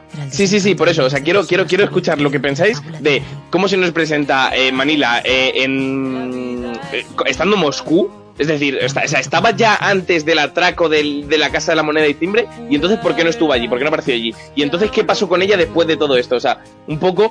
Y luego, Tokio. Ese, esa, ese rol que adopta Tokio de cuando Palermo eh, llega al culmen de locura y o, mm, se ven obligados a darle ese, ese rol que adopta Tokio. ¿Cómo lo veis? ¿Cómo lo veis que lo lleva la, eh, la actriz, Úrsula? Y, y- y ¿qué, qué- os transmite? Porque a mí, para mí, es un no. Es decir, me parece que es un personaje muy importante y que tiene mucha fuerza, pero no tiene el carisma de líder. No me, me parece que no sabe llevar ese, esa- esa- ese bastón de liderazgo que sabía llevar Berlín, que sabía llevar Palermo hasta cierto punto y que sabe llevar, por ejemplo, el profesor. Yo, mira, yo te voy a decir primero lo de Manila, y es que me ha pasado lo mismo que con Marsella en la tercera, que es que eh, cuando te presentan a Marsella y no te lo, o sea, te, te- te- te dicen esto y el, y el resto pues pasa temporada y dices, este tío, ¿de quién es? ¿Qué coño pasa? En este es verdad que a Manila como le da un poco más importancia porque eh, con los flashbacks hacen algo, pero igualmente, a mí no, a mí lo que me dicen no, no me sirve para eh, conseguir un tipo de relación con el, con el personaje. Entonces, es como que me siento como, vale, me has, me has presentado lo que, de lo que menos debería interesar, como el, que es el aspecto más personal y no me has dicho eh, eh, lo que es lo que le impulsa, qué es lo que, ¿sabes? Todo eso. No nos, ¿sabes? En, en Marsella sí se ve reflejado, pero en esta aún no. Tendremos que esperar a la quinta para que nos presenten. Y después, Claro, de- bueno, Ah, déjame sí, decir dale, dale, lo de sí, Tokio, dale lo con paso. ese, dale con ese. Y lo de Tokio es, es yo tampoco, o sea, eso en la realidad eh, sería imposible, básicamente porque todos saben lo impulsiva que es, porque vale, eh, Tokio sabe actuar en el momento que hay que actuar y, y es la polla. Pero es como una decisión que han tomado porque realmente eh, Tokio es como con como la, una parte oscura de todos nosotros, esa parte impulsiva, esa parte que como que quiere llegar a todo, quiere conseguirlo todo, eh, la parte más ambiciosa de nosotros y por eso realmente ha pasado eso. Claro, pero es que en ese momento, ¿quién mejor que Tokio? Es decir, vamos a ver. Sí, no. Tokio fue, Tokio, Tokio fue la misma, la misma que, que- que por, por amor en la primera y segunda parte, pues. eh, Bueno, la- y gracias a ella de- hay tercera y cuarta, de hecho, y, quin- y quinta. Sí, total, totalmente, ¿eh? totalmente. O sea, ella es. A ver, al final es la protagonista de todo esto, ¿no? Cierto. Pero, o sea, es la, la misma que, que en la primera y segunda parte la echan, ¿no? De la casa de, de Moneda y Timbre y, y vuelve a entrar con una moto, ¿no? Cruzando to- todo el cordón policial. Es, es esa misma, esa misma, esa misma que, que- que- que vimos en esa temporada, sigue siendo ahora mismo, ¿no? Es esa, es esa pasión y no piensa y reacciona ante lo que siente y punto, ¿no? Pero, ¿quién mejor que ella? Sea, ¿quién mejor que ella? Porque, ¿qué, qué vas a poner? ¿A Denver? ¿A, a, a- a- Claro. a, a dominar esta situación, no sé. No sé. Es que realmente no tiene competencia. O sea, si en el momento en el que Palermo se queda fuera de juego, ni, o sea, si lo piensas bien, eh, ni Helsinki, ni Río, que está en una situación dramática, ni Denver, ni, bueno, ni Estocolmo. Es decir, realmente ninguno de los que quedan ahí se queda, eh, se queda en, o sea, tiene realmente las capacidades y la fuerza para llevar la situación. Pero aún así, sea, soy consciente de que realmente es la que hasta cierto punto mejor lo puede intentar llevar, pero aún así no me funciona, no me funciona como líder. Me parece que, que no, A mí- no, no consigo cumplir, no consigo cumplir. A mí no es que no me funcione como líder, sino que Tokio, llegado un momento de la cuarta temporada, se me hace pesado. El personaje que está todo el rato encerrado, no sabemos muy bien tampoco por qué motivo, pues la explicación es un poco, bueno, la compramos y ya está, no la de que no la mate.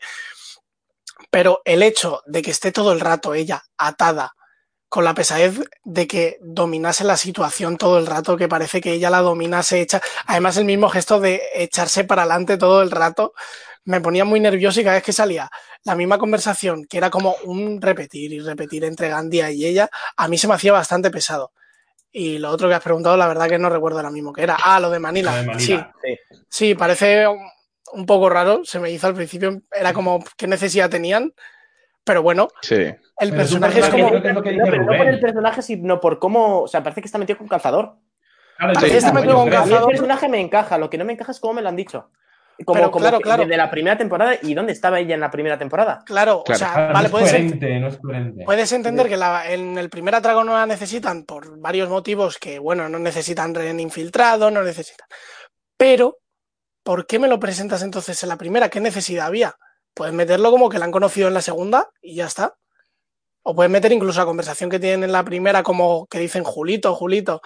Pues esa conversación y que se. Juanito, Juanito, Juanito.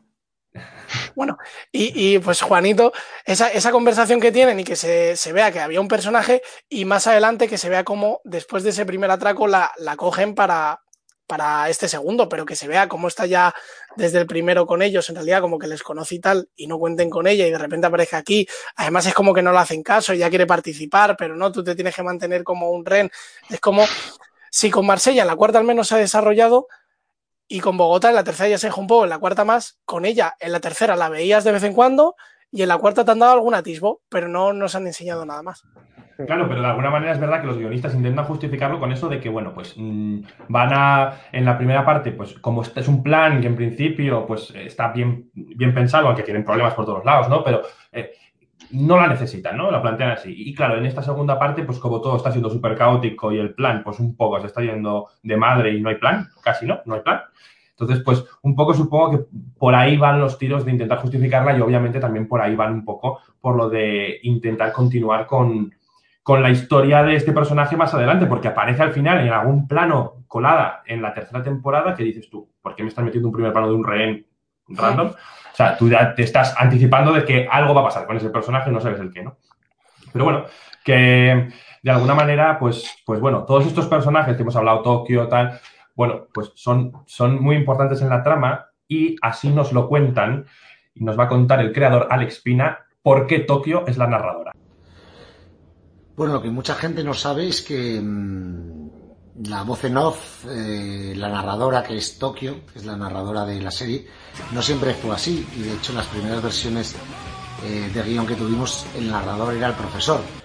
Pero resultaba un tanto mmm, egocéntrico hablar de un plan, de su plan, de un plan maravilloso, de un plan perfecto, cuando era el mismo quien lo hablaba, ¿no? Así que realmente eh, nos parecía que perdía parte de la mítica del profesor, que, tenía que ser, queríamos que fuera un poco perdedor, un poco nerd, un poco sociópata, social, y, el hecho de mmm, contar en primera persona el plan eh,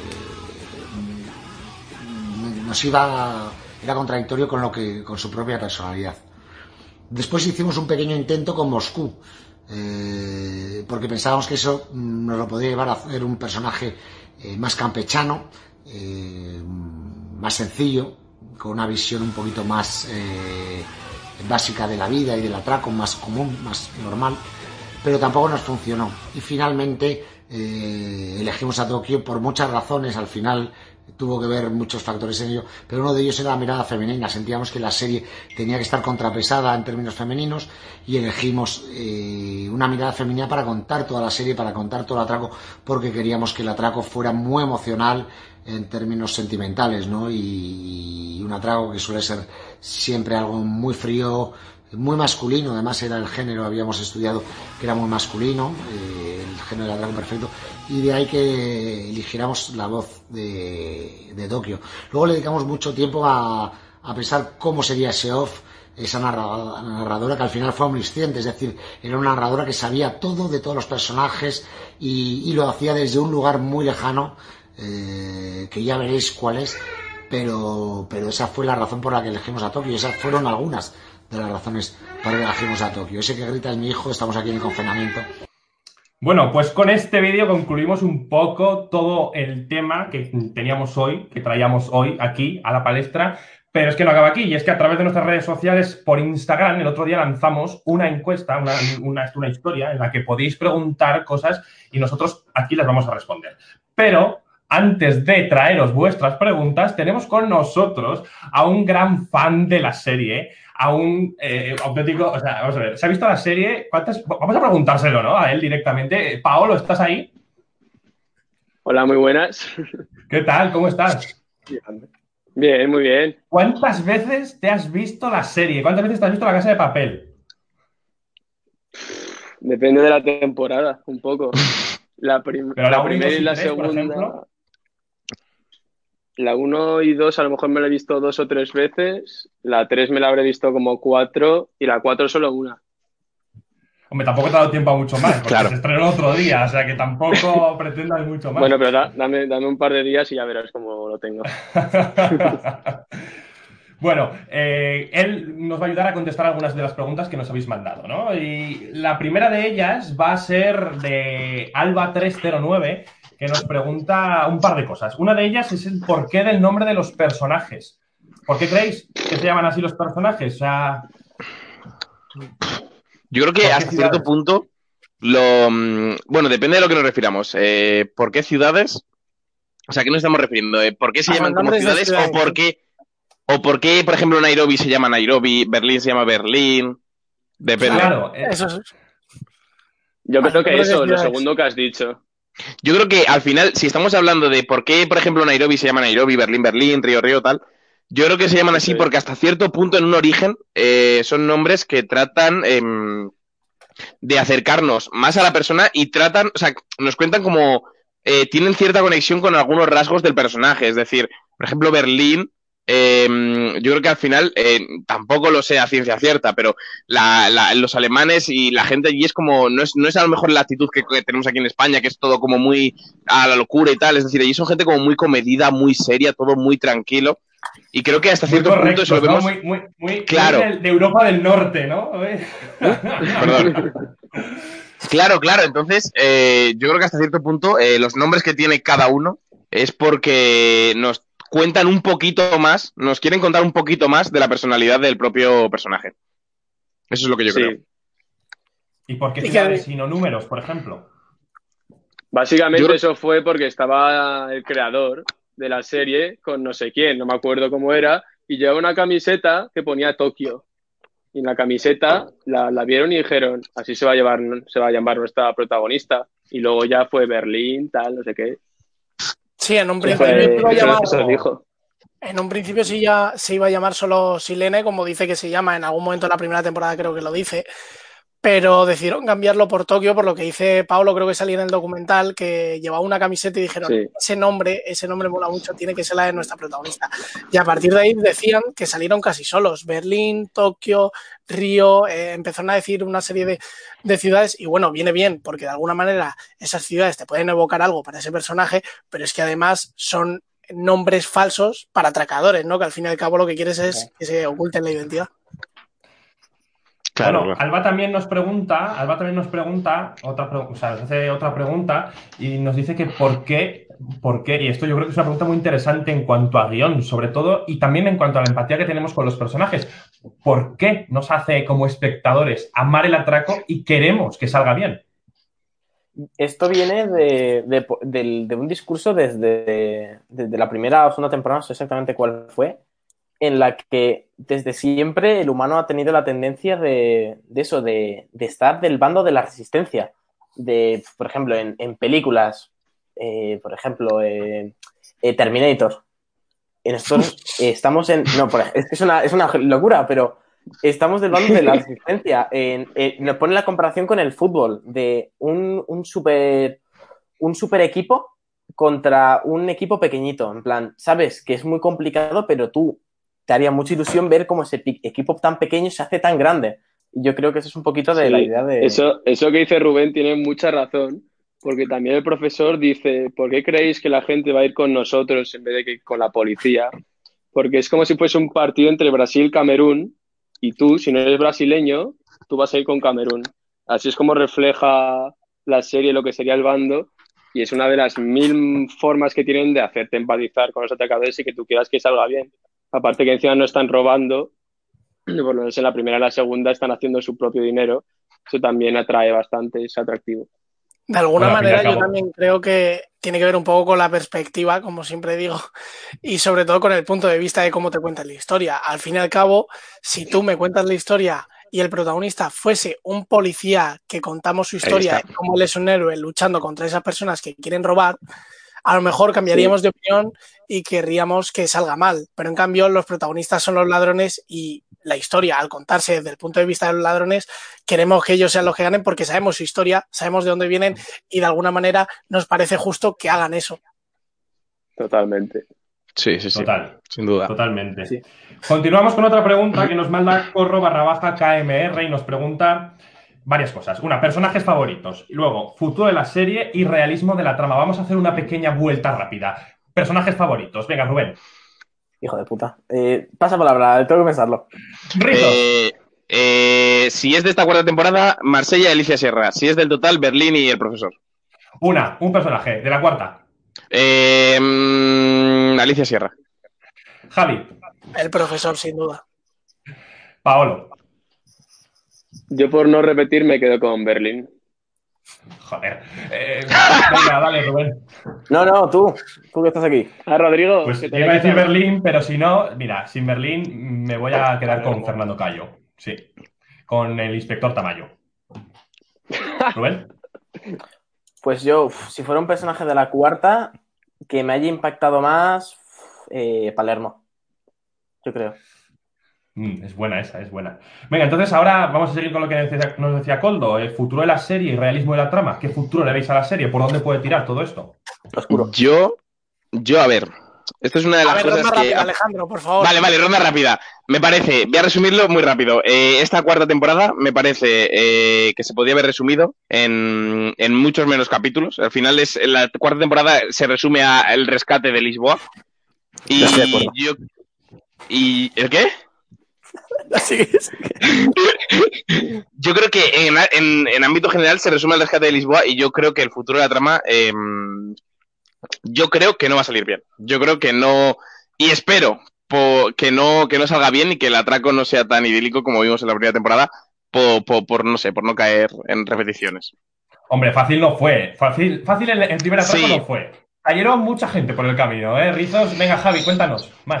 Bueno, yo para ser rápido, Alejandro, creo que tengo, o sea, tengo la sensación de que va a pasar algo como en Fast and Furious. Se puede perder la esencia e irse mucho a la acción. Temo por eso, pero espero que salga bien todo y que siga siendo una serie con la esencia de la casa de papel. Rubén, cuéntanos. Futuro. Eh, pues tengo miedo. Tengo miedo. Porque eh, me pasó con la tercera que tenía unas perspectivas muy altas por mi culpa y la tercera no me gustó tanta como la cuarta. Pero tengo miedo. Tengo miedo, pero tengo ganas de verlo.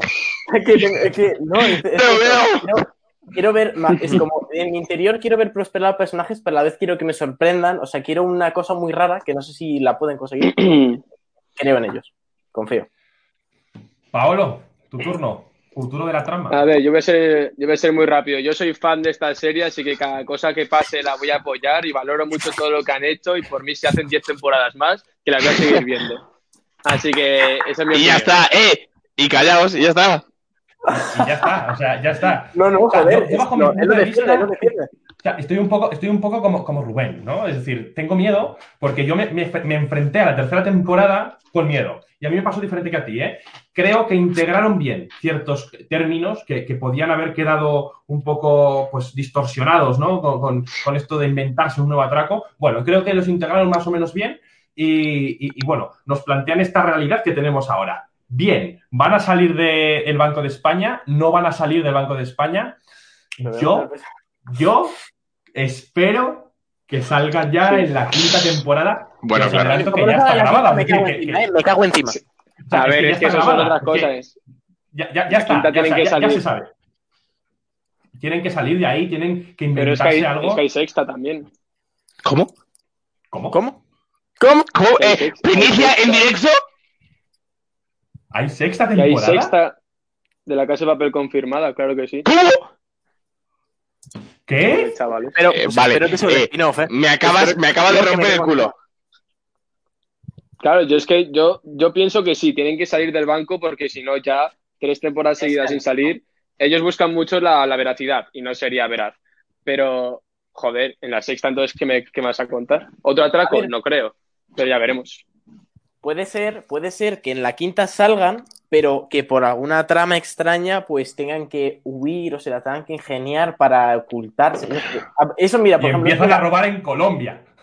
No, no, no, no, no, no, no me refiero a otro atraco, me refiero como a otra, otra cosa con los mismos personajes que no sea un banco, o sea, al revés, como, o, o como, no, no sé cómo explicarlo, o sea, to- o sea, todo el misterio que, que envuelve el cómo, cómo se van y todo tal, como que lo enseñen a la vez de cómo la policía les va persiguiendo, no sé, algo así, a mí, pues la verdad que me causa intriga saberlo. una cosa que comentábamos antes, en, en- en- fuera de, de aquí, que comentábamos otra cosa, y era que, que podía, que podía haber una, una especie de spin-off sí, algunos de los personajes, como pues eh, Bogotá, Marsella, Berlín, el profesor, podían utilizarlos para hacer una especie de spin-off, ya que están contando cierta parte de la historia que sucede en, en, en eso, en, en- en- en el monasterio ese, ¿no? Podían hacer una especie de spin-off, podría ser interesante eso. Sí, sí.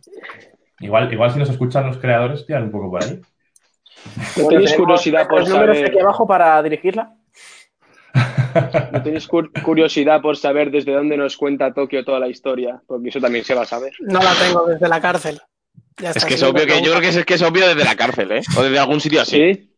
Yo creo que sí. ¿Vosotros No creéis? sé, ¿eh? Es que, es que eh, va a ser un extremo, va a ser o la cárcel y algún tipo de confinamiento rollo prisión, etcétera, creo- o va a ser lo contrario absoluto, es decir, desde algún sitio paradisíaco, perdida ya sola, en la Claro, que al final si lo han conseguido. a- a- a Yo no quiero ser negativo. Oye, y si, y si lo está contando, y si lo está contando, testificando en contra de todos sus compañeros.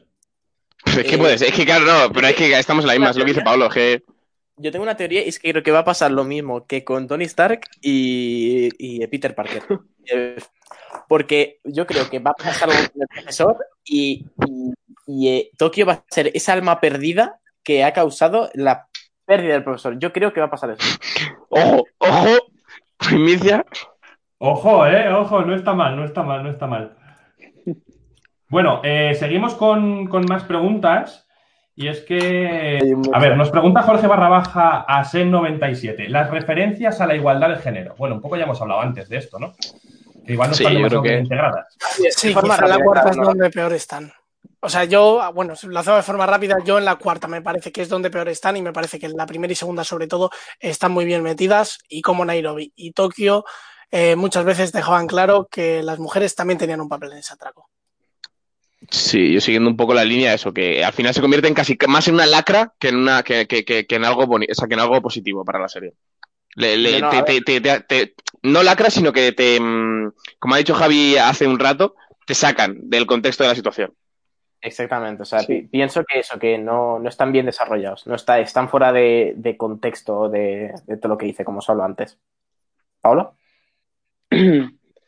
Yo pienso que hay una, hay una frase que dice Nairobi eh, en la cuarta sobre lo de volver solas a casa. Y estoy de acuerdo con Presa. Antes no lo hacían con frases, sino que lo hacían con hechos. Correcto, exactamente. Total, Y si hacían una frase, hacían una frase que viniese al caso, como por ejemplo puede ser la de empieza el Empieza matriarcado. el matriarcado. Justo, justo es un momento que dices, entra la frase, está bien construida y no se va. Quizá, quizá el problema es que la frase, fácil. no porque me extienda, pero en la primera o segunda temporada, cuando pasa estás extendiendo ya, no pasa nada. eh, en ese momento está bien construido. En cambio, en, este, en esta última, yo creo que se van más a lugares comunes que nos hacen salirnos y no sentir que es Nairobi la que lo está diciendo. Claro. Sí. Otra pregunta, otra pregunta de, de Dromancet. Dice que mm, comentemos o que analicemos un poco los giros que tiene el personaje de Palermo. Yo entiendo que se refiere un poco pues, a todo esto, ¿no? Al vínculo que tiene solo con el plan y no con ninguna persona en concreto, a por qué decide irse de- del Banco de España de esa manera que decide irse, por qué luego retoma el poder. ¿Qué opináis de estos giros? yo lo que he dicho, que es de mis personajes favoritos de la temporada 4, precisamente por eso, por, por verle, o saber, eh, no solo porque en la, en la tercera vemos todo lo bueno que tiene, o sea, todo lo bueno de Palermo es como la parte buena de ese ego, de, ese ego, de, esa, de, eso- de su carácter. Y yo me decía, joder, esto, tío, esto tiene que tener consecuencias. O sea, no puede ser un tío súper egocéntrico como Berlín y súper eh, frívolo y extravagante. Bueno, Lógico, frívolo- sí, todo. y en esta vemos todo lo malo y me encanta cómo, cómo, lo, cómo lo llevan y cómo actúa y cómo... A mí me encanta. Eh, nos comenta Javi, Javi Santos 08, nos dice eh, algo que a él parece ser que le ha llamado mucho la atención. Dice que eh, es una patinada, entiendo que un- una especie de error, construir una pared en el, en el parking de- del juzgado, de, bueno, el parking donde construyen esa falsa pared e intentan hacer el intercambio con, con Raquel. Mm, ¿Qué opináis de esa escena? O sea, ¿realmente os parece un error eso? ¿O, o- o Al fin, y al cabo, yo creo que esto ya es eh, que viene construido de antes. Si en la primera y la segunda vemos que construyen a un, a un personaje como el profesor también, en el que ves que ha estado eh, pensando en ese plan durante tanto tiempo, ya ves que casi todo es posible para esa persona, ¿no? De alguna manera está muy bien construido y te lo crees, aunque pueda ser un poco irreal, porque hemos visto cosas que parecen casi más difíciles. Entonces ya es algo de, de ficción, de que te tienes que tomar como que es ficción y ya está. No voy a llevarlo tan a la realidad de pensar, bueno, están haciendo ruido los seguratas están cerca o, o ese tipo de cosas. Te lo justifican con las cámaras y otro tipo de elementos para que te lo creas y bueno, ya está. Yo creo que entra como cualquier otra cosa que puede pasar con el profesor. Bueno, pues yo creo que hasta aquí ha llegado mm, el podcast de hoy. Eh, gracias, Paolo, por estar con nosotros hoy. Eh, gracias a los demás. Continuaremos haciendo esto. Recordad todos los que nos veis que nos podéis escuchar en Spotify, en YouTube y que nos podéis seguir en nuestras redes sociales que tenemos en Twitter y en Instagram. Eh, os dejamos aquí. Eh, espero que os haya gustado este programa. A nosotros mm, nos encanta compartir tiempo con vosotros, como siempre. Y, y nos vemos la semana que viene o antes, quién sabe. Chao. Adiós.